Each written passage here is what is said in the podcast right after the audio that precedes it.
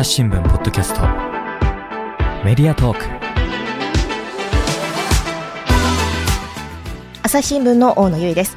月1回お届けしている学び場転生人語見出し作りにチャレンジ。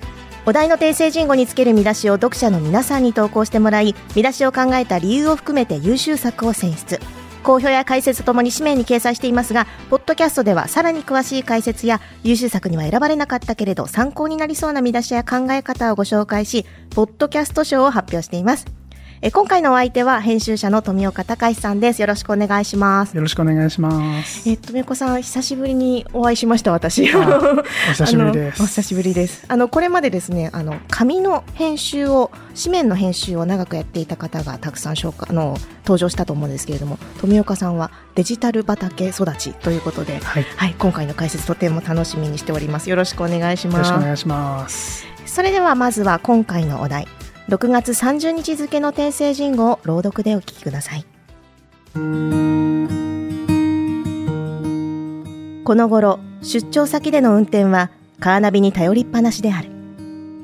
300メートル先を右折。次の信号を左です。気がつけば歩く時もスマホの案内にひたすら従っている。ナビゲーション機器に頼ると意識は前後左右に集中しがち。東西南北を読む力はあまり使いません。そう指摘するのは空間認知が専門の東洋大教授の石川徹さん51歳。ナビやスマホを何年も使い続けるうち我が方位磁石は錆びついてしまった気もする。脳内にあって記憶を司る海馬には方向や位置感覚を担う場所細胞がありその細胞が描く脳内地図で自分の所在を把握しているそうだ。脳内地図の精度の個人差は驚くほど。頼りない線しか描けない人もいればビシッとした地図が描ける人もいます。場所細胞の発見は2014年のノーベル賞にも輝いた。ネズミを使った実験で特定の場所を通った時に活性化する細胞が脳内にあることを発見。人にも同じ役割を果たす細胞があるという。スマホもなかった時代から私たちの脳にそれほど精巧な装置が備わっていたとは。研究者が作った方向感覚テストを受けてみた。道案内は苦手か。新しい場所ではすぐ迷うか。全15問。結果は世界平均より27ポイントも低かった。方向音痴は自覚していたが少し悔しい。ともあれナビなしスマホなしではもはや心もとない。方角の感覚を少しでも取り戻すため時には立ち止まって親しんだ山々の姿や天空の北極星を仰ぎ見てみようか。さて富岡さん。はい。今回方向感覚とかの話だったんですけれども、はい。富岡さんって方向音痴ですか？僕はですね、自分ではあまり方向音痴だとは思ってないんですよね。でも、はい。でも、そうですね。あえて迷う、はそうとしてるところはあります。例えば、うんうん知らない街に行った時とか、うんうんああるいは海外とかの、なんだろう、ここがどこだかわかんないような場所を、もうとりあえず好き勝手に歩いてみるみたいな。すごい好きで、で、やっぱりこう、目印にして、うんうん大体把握して歩いてみようとするんですけど、うんうんいつの間にか迷って、現地の人にすいませんって、ここはどこですかっていうのが好きですね。ああ、でもなんかはいそういったコミュニケーションも含めて、うん新しい場所だとその楽しみになりますよね。なんかワクワクして、うんうんこう、知らないところで、こう、自分の感覚を試し、試すみたいなところはあるかもしれないですね。えー、なんかこう、それってこう、新聞紙面でこう、広げると思いがけない話題に出会うみたいなのとちょっと似てるなとも思うんですけれども。確かにそうですね。はい、先ほどもあのちょっと紹介しましたけれども、富岡さんは紙面編集よりもデジタル編集歴が長いということで、はい。どのくらいのご経験あるんですか？デジタル編集はもう3年以上ですかね。ほうんうんほぼ丸、丸4年ぐらい。うんうんうんはい。紙面編集の方もちょっとやって？そうですね。今ちょうど3ヶ月目ぐらいですお。まだまだ駆け出しで。はい。どうですか？やっぱり違いとか感じますか？あのー根本は一緒だと思います。うんうん見出しをつけるというコツというか、うんえーその気をつけなければいけないことをうまく作るための、うん。まあ考え方っていうのは共通してると思いますけどやっぱり媒体が変わると、うん言葉遣いだったりとか、うんキーワードをどう使うかっていうのが、えー変わってくるところもあるので、少し頭のスイッチを切り替えなければいけないみたいなところは感じますね。確かに、はいあの、デジタル編集、いわゆるその朝日新聞デジタルに掲載されている見出しとかを考えるんですけれども、まあ、クリックして開いてもらわないと記事が読めないっていう、その紙にね、見出しもはい記事内容も全部載ってるの紙媒体とは違って、やっぱりこうそこでクリックしたくなる見出しにするとか、はい。まあ、そういったこうなんだろう、あの、紙とはまた違う、こう、能力が必要になってきますよね。そうですね。うん。まあね、今回もあの、いろんな、あの、こう考え方を皆さんもこう試行錯誤しながらですね、見出しを投稿してくださったようです。えーそれではここで今回の優秀作をご紹介します。まず1本目。たまには脳内地図で歩こう。静岡県61歳の方からの投稿。2本目。あなたの方位、地震のほどは？長野県64歳の方からの投稿。3つ目。あなたは北を指させますか？福岡県77歳の方からの投稿。4つ目。呼び覚ませ。太陽と月のコンパスを。千葉県68歳の方からの投稿。そして最後。自然に触れ、野生のナビを取り戻せ。神奈川県41歳の方からの投稿です。さて、それでは一つずつ解説していただこうと思いますが、まずは一本目。たまには脳内地図で歩こう。これいかがでしょうか？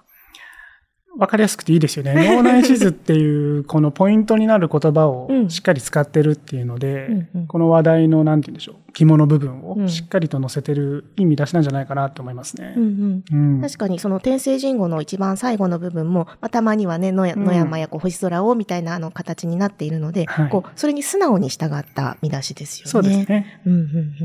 そして2本目、あなたの方位、自信のほどは、これ自信がカタカナになっているところがポイントですね。そうですね。この方位自身をこう言い換えるっていうのは、うんまあ、なかなかこうともすればやりすぎになったりとうんうん、か伝わらないっていう危険性もあるんですけど、うんこれは絶妙にこう、くすっと笑えてしまうぐらいの、うんうんうんうんちょうどいい感じのバランスが取れてるんじゃないかなと思いますね。そうですね。うんこう自信のほどはとこうなんかこう、うんあの内容によく即していて、はいちょっとハッとさせられる部分もあり、はい。なんかこの上手な言葉遊びの仕方かなと思いますね。そして三つ目、あなたは北を指させますか？こちらいかがでしょう？はい。これはなかなか大胆ですよね。うん。その、やっぱり僕らキーワードを拾ったりとか、うん。その本部に即してっていうのを、まあセオリーとしてやることが多いんですけれども、もうこれは取捨選択の極みというかですね、もう、とはいえその本質をしっかりついている内容かなと思うので、なかなかハッとさせられる見出しかなというふうに思いますね。あの、審査会でも、この一文がこの天聖人語の冒頭や末尾にあってもおかしくないよねっていうぐらい、こう、あの、人を引きつける、こう、書き出しのような、はい。あの、一文だなと思いました。見出しというよりも、こう、なんかこう、一つの文章になっていてうん、そうですね。うんこういうなんだろう、呼びかけみたいな、こう、先ほどのあなたの方位自信のほどはもう、あそうでしたけれども、はい。こう、あなたとこう、読者の方に、こう、呼びかけるような見出しってたまによく、うん、使いますよね。はい、よくやりますね。うん。あのー、見出しのテクニックと言ってしまえばあれですけれども、うん。自分ごとにしてもらうというか、うん。興味を引いてもらうためにあなたの、えー私の誰がどういう、うんうん。その、ことをしたのか、あるいはどういう呼びかけなのかっていうのを明示するっていうのは、非常に一つの方法としては有効なものじゃないかなというふうに思いますねうん。うんうんあの、私も確か、小田急線だったかななんか、オレンジ色の車両が、あの、引退するっていう時に、あの、さよならオレンジ色の君という見出しをつけたことがあります。素晴らしいですね。なので、こう、君とか、こう、はいなんだろう。まあ、物を人に例えたり、うん。擬人化したりするときにも使いますし、あの、あなたのとか、あの、私のとかっていうことで、こう、より、こう、身近な問題として捉えてもらうっていうのに、すごくこう、はい。なんだろう、楽しくなる見出しになりますよね。そうんそして四つ目、呼び覚ませ、太陽と月のコンパスを。こちらいかがでしょう？なかなかこう、指摘ですよね。そうですうんね。本文中にはないんですよね、太陽とかっていうのは。ね。やっぱりこう、なんとなく、まあでも情景がわかるよううんな、うんこう、イメージ、イメージしやすいですよね。言葉の、なんて言うんでしょう。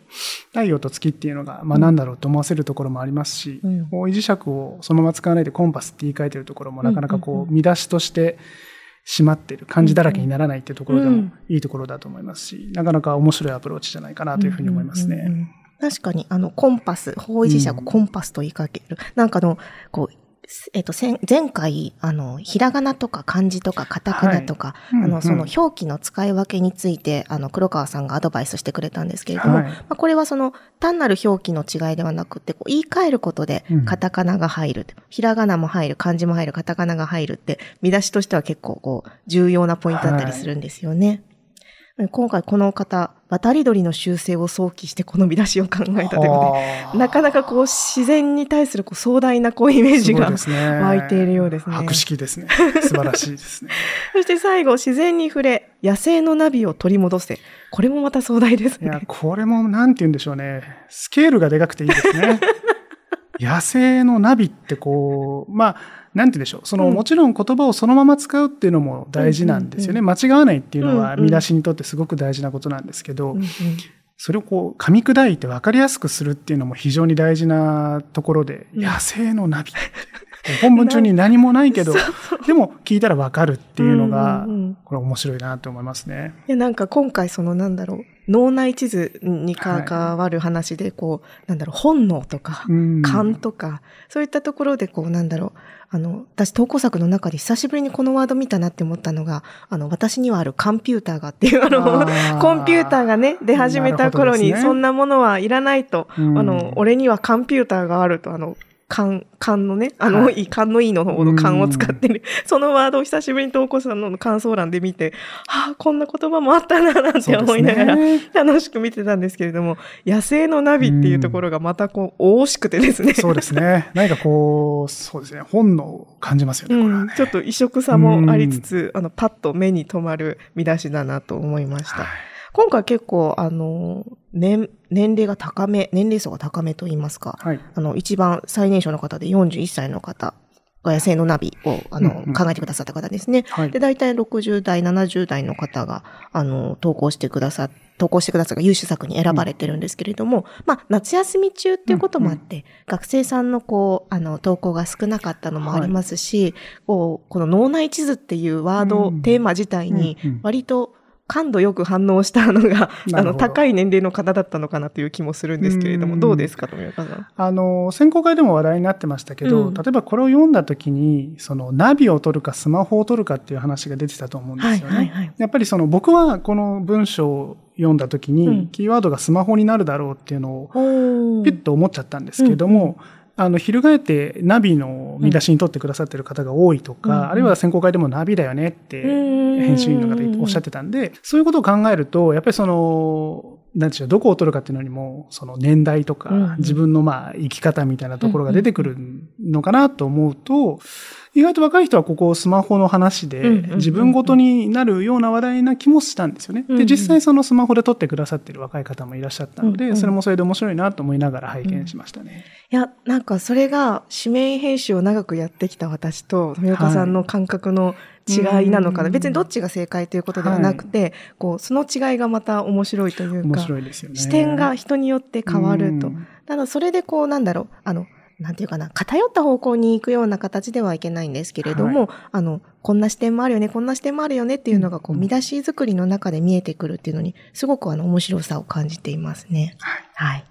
さて、ここまで優秀作について紹介してきましたが、あの、今回他にも気になる見出しがたくさんありましたので、紹介していきたいと思います。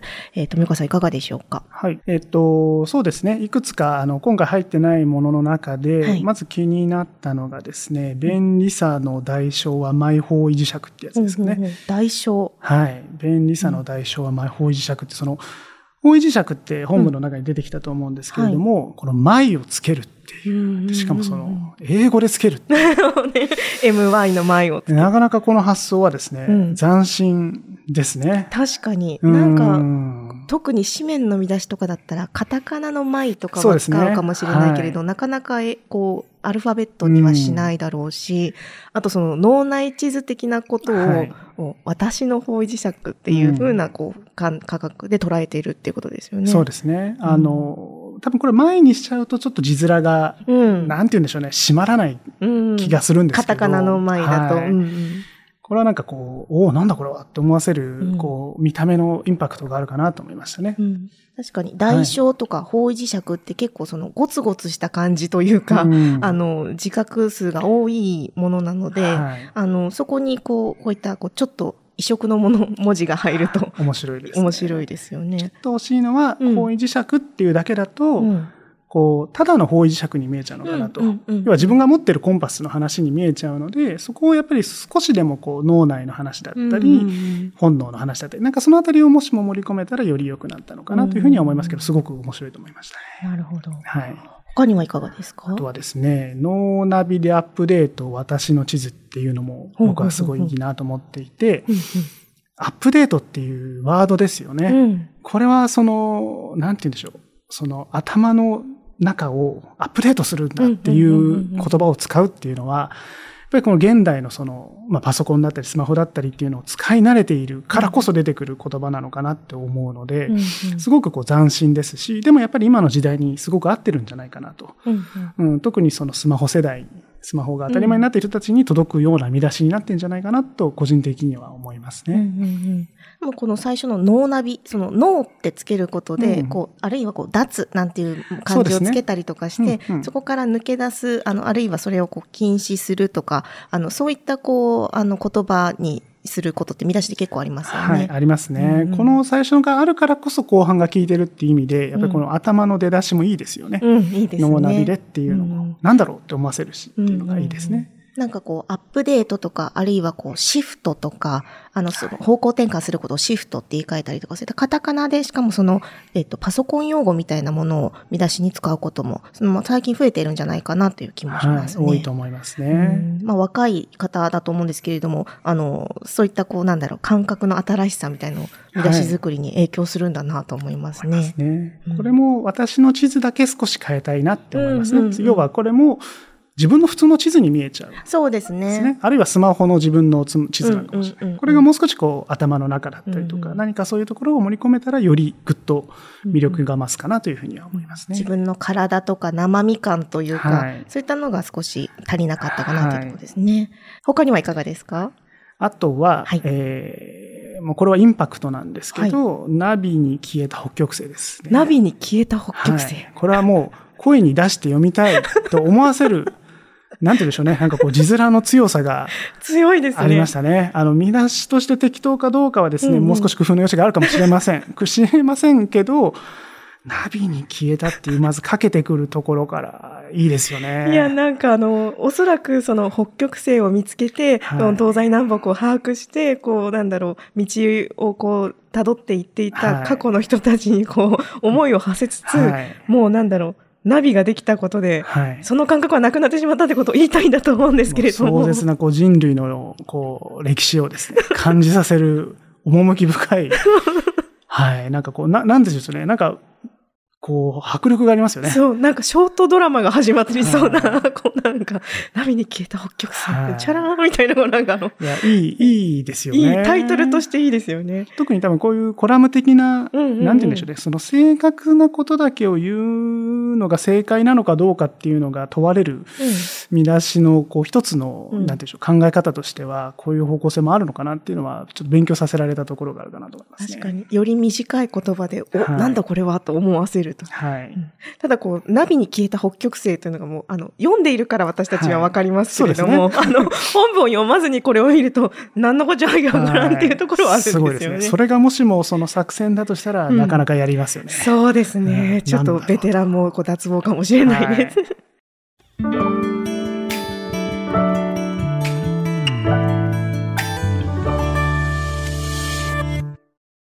忙しい時でも大事なニュースはチェックしたい。それなら、朝日新聞デジタルの紙面ビューアーとポッドキャストはどう？紙面なら見出しの大きさで大事なニュースが一目でわかるし、ポッドキャストは通勤中でもながら聞きできるよ。いつでも、どこでも。朝日新聞さて、他にもちょっと審査会で話題になった見出しを紹介しようと思いますが、えー郵送をしてくださった方の中から、えー心もとないノーナビとノーナビ。あの、ちょっと音声で聞くとどっちかわからないと思うんですけど、最初のノーナビの方が NO で、あの、さっきのノーナビデと一緒ですね。ノーナビと、もう一つは脳みその脳で脳ナビ。これ、あの、ナビがないと心もとないし、自分の脳みそのナビも心もとないっていう、あの、両方にかかっている、あの、上手な見出しかなと思います。あの、ベタな気もするんですけれども、あの、これまでのこうワンポイント解説をこうしっかりね、自分のものとして紹介していけば、まあ、たどり着けるような見出しだなと。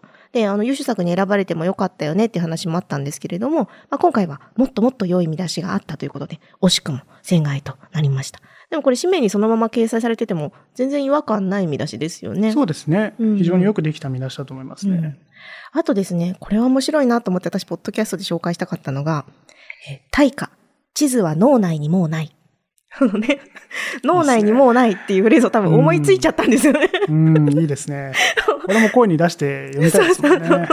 ただ、そのなんだろう、対価ってつけてるところで、こうなんかこう突然こう唐突感があってですね。そね。そこがちょっとマイナスポイントだったりするんですけれども、こう脳内にもうないをこう、果敢にこう使うことにこだわってきた感じが、あの、うんすごく、あの、評価したいポイントでした。あとですね、ご用心、ナビでなまった方向感覚。ナビでなまったっていうところのなんかフレーズが私ちょっと好きなんですよね。うん、いいですね。これもそうですね。五感がとてもいいですよね。うんうんうん、あの、審査員の一人もですね、語呂の良さは七難隠すとあの、コメントしていてですね、ただそのこのご用心っていうのがちょっといささか古臭いと言いますか、あの、紙面でもたまに使うんですけれども、例えばこう、警察の詐欺防止活動とか、なんかこう、火の用心的な、あの、はい用語なんですよね。うんこういった用語ってなんか紙面には時々登場しますけど、デジタルではどうですか？という？そうですね。あの、ご用心はちょっと僕使ったことないですけど、うんうん要注意とか。要はその呼びかけ系で、うんまあ、使う、なんかこう、定型みたいな形では、あの、頼ることはありますよね。うんまあ、ご注意。意とかぐらいだったらあありかなと思いつつ、はいご用心ってやっぱこう火の用心が頭に浮かんでなんか江戸時代っぽい感じがうん 出てくるんですよねね。はい、そしてもう一つ、えーこれも言葉の選びが上手だなと思いました。えーメカ依存、方向音痴へまっしぐら。これあの、ね、本当にまっしぐらっていうわけじゃないと思うんですけれども、このスマホナビっていうのをこう、メカって言い換えたところに、そうですね。目か。メカ、そうきたか、みたいな、ちょっとなんかガンダム世代かしらって思うぐらいに、ちょっと時代を感じさせる言葉でした。でもなんか、あの、いなんだろう、本部に比べるとちょっとその、方向音痴へまっしぐらっていうのが、なんとなく本部の内容よりもこう強い。イメージがあって、うんちょっと言い過ぎかなっていう部分が、うんあの、限定ポイントだったんですけれども、まあでもリズムが良くて、あの、メカとカタカナが入っているところも、あの、いいポイントだなと思いました。はい。えーそしてここでちょっとあの、投稿者の方の感想や質問をちょっとご紹介したいと思います。えー自分で綺麗だなと思う言葉を優先すると内容からかけ離れてしまうことがしばしば。最近は頭の中でお題の訂正人語を紙面として思い浮かべ、自分の作った見出しがそこに印刷されていることを想像して違和感がないかを考えています。なるほど。これなんか、いいですよね。うん、いいと思います。うんうんあの、収まりって多分その言葉頭で考えてるだけじゃなくて、うんうんうん実際に文字になった時にどう見えるかだったりとか、その文字の大きさだったりとか、うんうんどういったところでこう印象が変わるのかっていうのは書いてみないと分かんなかったりするんですよね。うんだから非常にこのやり方はいいんじゃないかなと思いますね。うんうんうんちょっとぜひ皆さんにもお勧めしたいですね。そして一つ質問が来ています。えーパッと頭に浮かぶときと、うんうんうなってひねり出すとき、出来栄えとしてはどちらが上だと思われますか、まあ、時々ミュージシャンの方がすごい短時間で名曲を完成されたというエピソードを聞くと、やっぱり瞬間的に降りてきたような作品がいいかと思ってしまいます。裏を返せば、うなっている時点ですでに多作ではないかなと。どうですか、富岡さん？いやこれ難しいです。ただ、自分の経験として、うんパッと出てきて、うんパッとつけて、うん後々見ると、うんあこれできいいなっていうのは正直あるんですよ。ありますね。めちゃめちゃあります。で、追い込まれた時ほど、なんかこう頭がフル回転して、そんな意図したものじゃないんだけれども、うんうん完璧だなって思っちゃうような、なんかこう、できる時はあります。それは当然ありますけど、うんやっぱり、うなるぐらい悩むことは日々多いと思います。うんうんそれはもうしょうがないですし、原稿の内容にもよるんですよね。そうなんですよね。はい。あの、転生人語は逆に難しいと思います、うん個人的には。はいあの、非常に悩ましいですし、いろんな正解が多分ある。そういったものほど、あの、あれやこれや考えるっていう点で、うなるっていうのは、当然やるべきなことだと思います。うん。ただそれがどういうポイントで、その何に悩むのかっていうのがわからないで悩むよりは、うん。あの、多分、まあ、あの、今までこうやって解説していろいろな要素が、あの、気をつけるポイントを教えてもらってると思うんですけれども、そこを点検していく。うん。それで、じゃあこういうこともあるし、こういうこともあるしっていうのを、まあ、並べてみてみるっていうのがいいんじゃないかなとは思いますね。うん。ん。あの、指名編集の場合は、はい。こう、一回の締め切りがあったら、それがもう印刷されて世に出てしまうので、はい。こう二度と直すことができないうんということで、まあ、あの、訂正なんかもね、すごく気をつけて、あの、我々見出し作りをしていますけれども、はいデジタルの場合は、世に出た後も見出しを変えたりすることがありますよね。まあ、時にありますね。うんうんはい。なので、まあ、そういったところがやっぱりの紙面の見出しとデジタルの見出しともまた違う部分だったりして、あの、なんだろう、紙面だと、その逆に言えば、こう、早くから編集を始めると、締め切りまで時間があるので、こう、後半って言うんですけれども、工場にデータを送る直前まで、あの、遂行することができるんですよね。デジタルの場合は、もうパッとすぐ出さなきゃいけない時もあって、そういう時ちょっと焦ったりしません、焦りますね。でも、やっぱりそれは、その、なんて言うんでしょう。うん。媒体の特性というか、デジタルっていうのは、あの、速報性がやっぱり大事になってくる部分ではあるんですけれども、うんうんでも何でも闇雲に出せばいいっていうわけではないですし、うん。当然見出しにとって一番大事なのは正確性になってくるので、うんうん。そこは当然揺るがせにしないと。うん。いうことを考えると、まあ、その、もちろん慣れてくればスピードアップはするんですけれども、多分紙面と共通して大事なところを落とさず、うん。でもより魅力的な見出しは何なんだろうっていうのを限られたところで頑張るっていうのは、うんうん。多分一緒なんじゃないかなと思いますね。うん。あの、結構ですね、前回の、あの、投稿の時に、あの、締め切り日の23時59分までギリギリまで考えた結果、えー投稿しようと思ったら、あの、メンテナンス中になって、時間切れで投稿できませんでしたという方がいらっしゃいました。あの、他にもね、ちらほらと締め切りに間に合わなかったんですっていう、あの、投稿があったんですけれども、はい。あの、実は、ま学び場転生人号、あの、何回でも投稿できます。なるほど。あの、お一人様一本限りというわけではないので、あの、ある程度締め切りを手前に、あの、控えたところで、あの、一回投稿してみるっていうのもいいかなと思います。いいと思いますね。多分自分でちょっと早めに締め切り作るといいと思うんですよ。おー。1時間でも2時間でもいいので。うんうん。で、もう何でもいいかうん。ら、1個作って、うんうん。それを先ほどの方じゃないですけど、うん。手書きでもいいですし、ん。パソコンでもスマホでも何でもいいと思うんですけど、うんうん。まず字面にしちゃうのがいいと思うんですよ。うんうんうん。で、それでちょっと一息入れて、うん。自分で見返して、うん。あ、これいいじゃんって思えばそのまま投稿すればいいですし、より直すところがあれば改めて見る。うんで、そのちょっとこう置いてみるっていうのは、僕もその日々の見出しの作り方でやってるところなので、うんうんそれをぜひやっていただいた方がいいんじゃないかなと思いますね。確かに。私もこう手書きであの見出しを考えることが多いんですけれども、手でこういろいろワードを書き出して、一個見出しの形にした後も、脳内でイメージするだけじゃなくって、はいこうパソコンで打って活字にしてみて初めてこう自分がなんか気づく時があるんですよね。よねこう要素が足りないとか、うんうんあれなんか違うとか、あその、そういう作業をするためにも、ちょっと早めに一回投稿してみるっていうのはあ。りですね。はい。あの、これとこれでどうしても迷ってっていう方は2本投稿してくださってもいいですし、はい、ぜひあの、図書カード3000円分を目指して、あの、ぜひ投稿していただきたいと思います。それからですね、えっと、無料会員が、あの、廃止されました。ということで、あの、見出しにチャレンジだけを、あの、利用しているので、有料会員には移行しません、できませんというような、あの、ご投稿があったんですけれども、あの、無料会員という、あの、形はなくなったんですけれども、朝日 ID というものが、あの、朝日新聞デジタルにありまして、あの、そちらは無料でご登録いただけます。この学び場転生人号への投稿も、あの、フォームがありまして、あの、そちらで、あの、これまで通り、あの、投稿していただけますし、あの、他にも、あの、朝日 ID 会員限定のこうイベントがあったりだとか、何かお知らせがあったりとかしますので、ぜひ朝日 ID の方にあのご登録して投稿を続けていただければなと思います。はい。そしてですね、ちょっともう一つ、あの、ぜひ紹介したい、えー感想がありまして、えー夫は私が転生人語の見出し作りにチャレンジしているのを見て、暇だなとか、誰かに認められたくてやっているんだろうといったことを言ってくる。要するに何のためにそんなことをやっているのか理解できないということらしい。確かに学生なら受験や就活対策など分かりやすい理由があるけれど、主婦がやっても意味ないってことかい？と言いたい。それでも役に立つかどうかを考えることなく、趣味で見出し作りに取り組める身分にあることは認める。ありがたく感謝しつつ、この小さなチャレンジを続けていけたらと思うと。そしてもう一方ですね。今度は夫側の意見です。えー会社を辞めてから文章を書くことはほとんどなくなったと。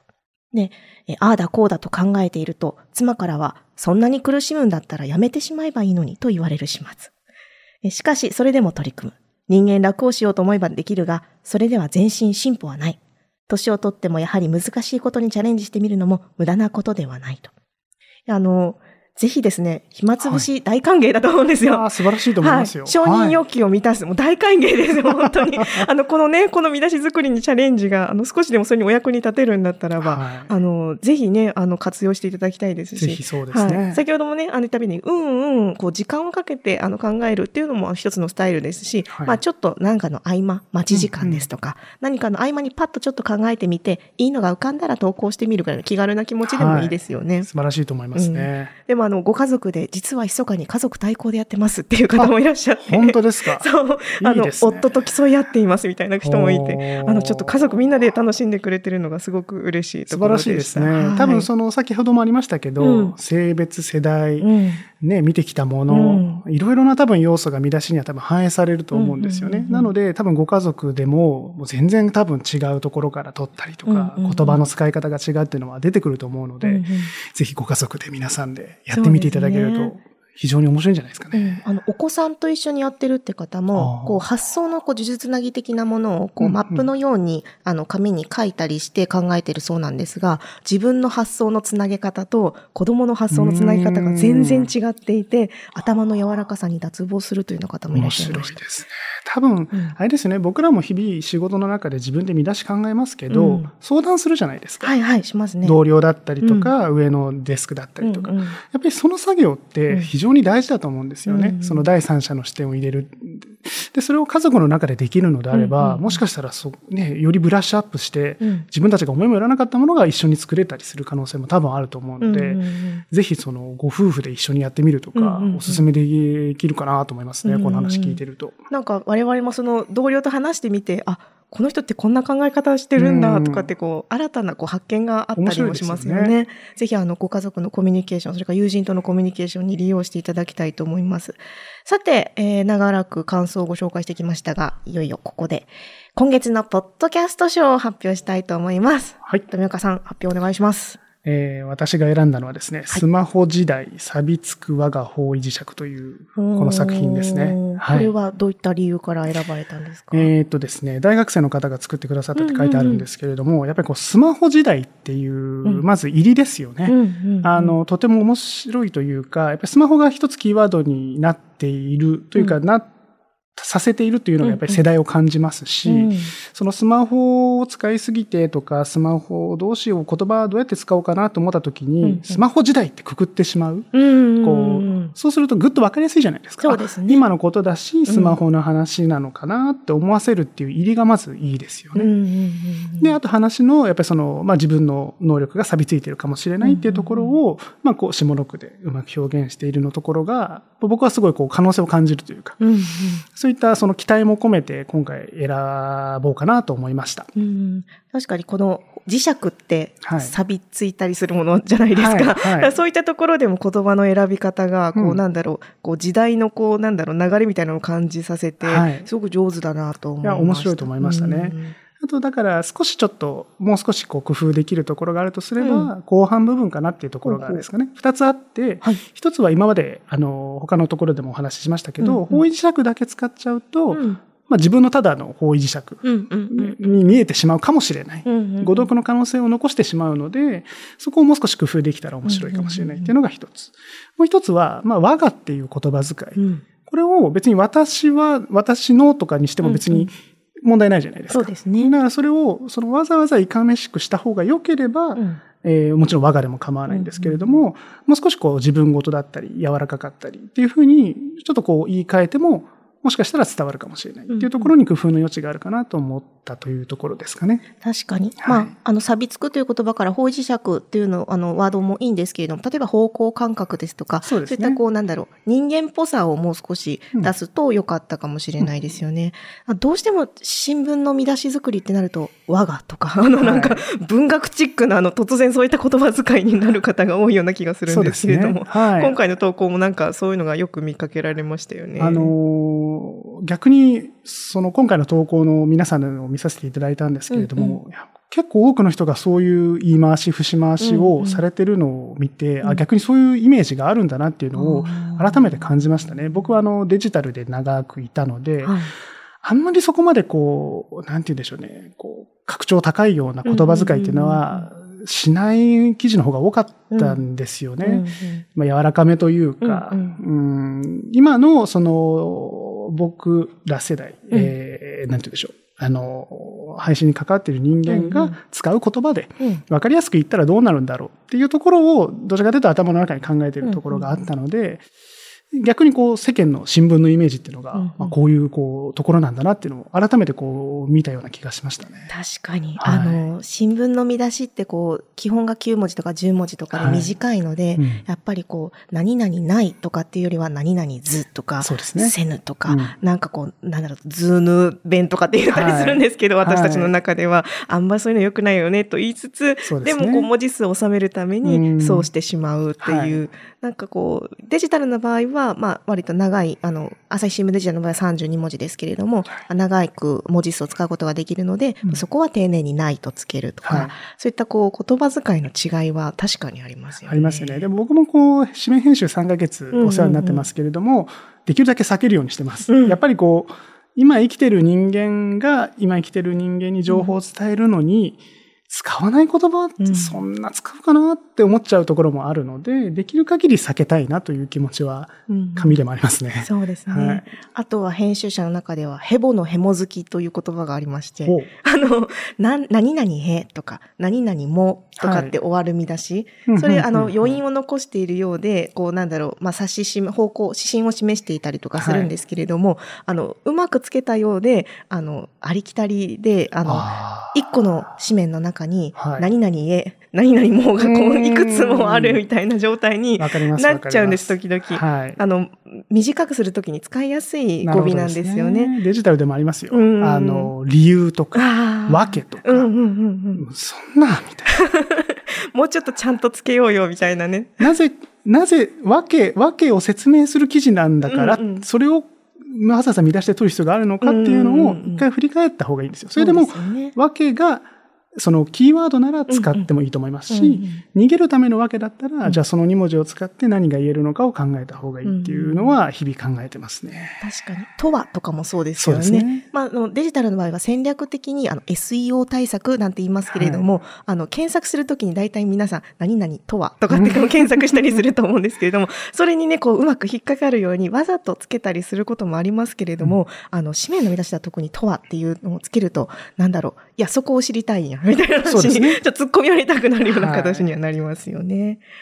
さてさて、いろいろと、あの、皆さんの投稿者の方の見出しを紹介してまいりましたが、はてさて、編集者の富岡さんは、一体どんな見出しをつけたんでしょうか？はい。えっと、今回は、はいえー私はですね、スマホ顔負け、はてな、うんえー、鍵括弧地図、鍵括弧閉じを描けるのというふうにしてみました。スマホ顔負け？地図を描けるの？はい。というふうにしてみました。ここ、これはどういったポイントですか？はい。えっとですね、今回の転生人口のお題は、はいえーなかなか難しかったと思うんですよね。うんうんで、何が難しかったかっていうと、えー大きく分けると2つの要素があったと思うんですよね。うんうん一つは、えースマホにも負けないような能力が人間の脳内にはあるんだよっていうお話。はい。で、もう一つは、それがスマホの使いすぎとかうで、んちょっと衰えてるかもしれないよねっていううんうん筆者の方の、まあ、感じているところ。この二つの要素があると。うんで、これをですね、まあ、今までその出てきた作品の中でうまくこう収めてくださってる方もいらっしゃるんですけど、うんうんやっぱりなかなかこの文字制限の中でうん欲張っちゃうと、うんこう、何を言ってんだかごちゃごちゃしちゃうような見出しになりがちなんですよね。そうですよね。ですごい悩みました。できれば両方とも入れたいんですけど、なかなか難しい。うんっていう時に、まあ、一つ、まあ、コツとして、まあ、こう一番こう、美味しいところ、うんうんうんこうここが面白いよねうんうんうんっていうところに、まあ、焦点を合わせてあげるっていうのが、まあ、なかなかこう、面白いんじゃないかなと思ってる。うんうんうんまあ、うまく見出しを整えるためには、一つの考え方かなと思いましたうん。うんうんうんで、今回は、やっぱり僕の中では、そのスマホにも負けないぐらいのうん能力が自分のその頭の中にあるかもしれない。うんそういったところに非常に驚きを感じる記事なのかな、まあ、内容なのかなと思ったので、そこにちょっと焦点を当てて、見出しを作ってみたという感じですかね。はい。でその一方のそのスマホ頼みで衰えていると感じているっていう部分は、もう今回はそうですね。ちょっとすっぱりと。諦めてはい。いやーなんかね、この諦めるっていうのが、実はちょっと難しかったりするんですよね。なかなか悩ましいところですようね。んで特にこう、長い記事だったりとか、うん力作なものほど、全部言いたい、うんもうこの面白い話を全部伝えたいっていう思いで、うんやっぱり全部入れちゃうんですよね。うんでもそうすると、見出しとしては、な、何なの話なんだろうって思っちゃうようなことになりがちなんですよね。うん思い切って絞ると。うんうん。取捨選択っていうのも一つの、こう、編集者のコツ。ですかね。一つの方法として。ねはい、結構こういうふうに、あの、複数の要素が記事に含まれていることってあると思うんですけれども、例えば、こういう前提の大発見があって、はい。それに対して、こう、筆者はこういうふうに思っていて、うんそれもまた面白い意見で、はいみたいな。そうですよね。特にこうなんだろう長い記事の場合はもうどっちをね取るかっていうのでもううんうん悩むんですけれどもやっぱり私はこう記事を最後まで読んでほしいなっていう気がするので、まあ、最後の一番最後の印象に残った面白いところを見出しに取ることが多い一方でやっぱりその大発見とかあの気づいたことがまあすごいなっていうふうに驚きがあったらやっぱそっちからこう取って目を引きたいっていう気持ちにもなりますもんね。そうですね。それを皆さんこう、うんうんうなって、あの、はいどっちにするかっていうのを迷いながら、でもこう、片っぽにこう、い一方を諦めて片っぽに集中してみたら、実は意外とサクッと見出しが作れる、はいなんてこともあるかもしれませんからね。そうなんですぜひそういった感じで、あの、続々と皆さんからの投稿をお待ちしたいと思います。えー次回のお題は7月29日付の天聖人語、鉄路150年。えー鉄道開業150年にまつわるお話がテーマです。概要欄の URL からお題の転生人語を読んで見出しを投稿してみてください。えーまたですね、このお題の転生人語の英訳が朝日新聞デジタルの有料会員限定で、えー音声で聞けるようになりました。えーぜひそちらもあの試しに聞いてみていただければと思います。えー、富岡さん今日はありがとうございました。ありがとうございました。朝日新聞ポッドキャストメディアトーク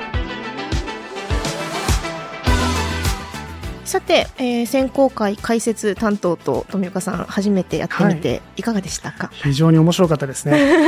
なんというか、こう、皆様の力作に僕もこう刺激を受けた感じだと思ってます。うんポッドキャストも初めてですよね。初めてです。はい。どうですか？こういう体い験。やー、面白いですね。ちょっとなんか、お聞き苦しかったら申し訳ないですが。はい。もうね、ぜひね、あの、今後も懲りずに、あの、ご協力いただければと思います。よろしくお願いします。はい。えー7月29日付の転生人語を読み、15時以内の見出しと見出しを考えた理由を投稿してください。理由を含めて優秀作を選考します。優秀作は図書カード3000円分をプレゼント。投稿者の中から抽選で20人に新聞を使った学びに役立つグッズを差し上げます。締め切りは9月18日です。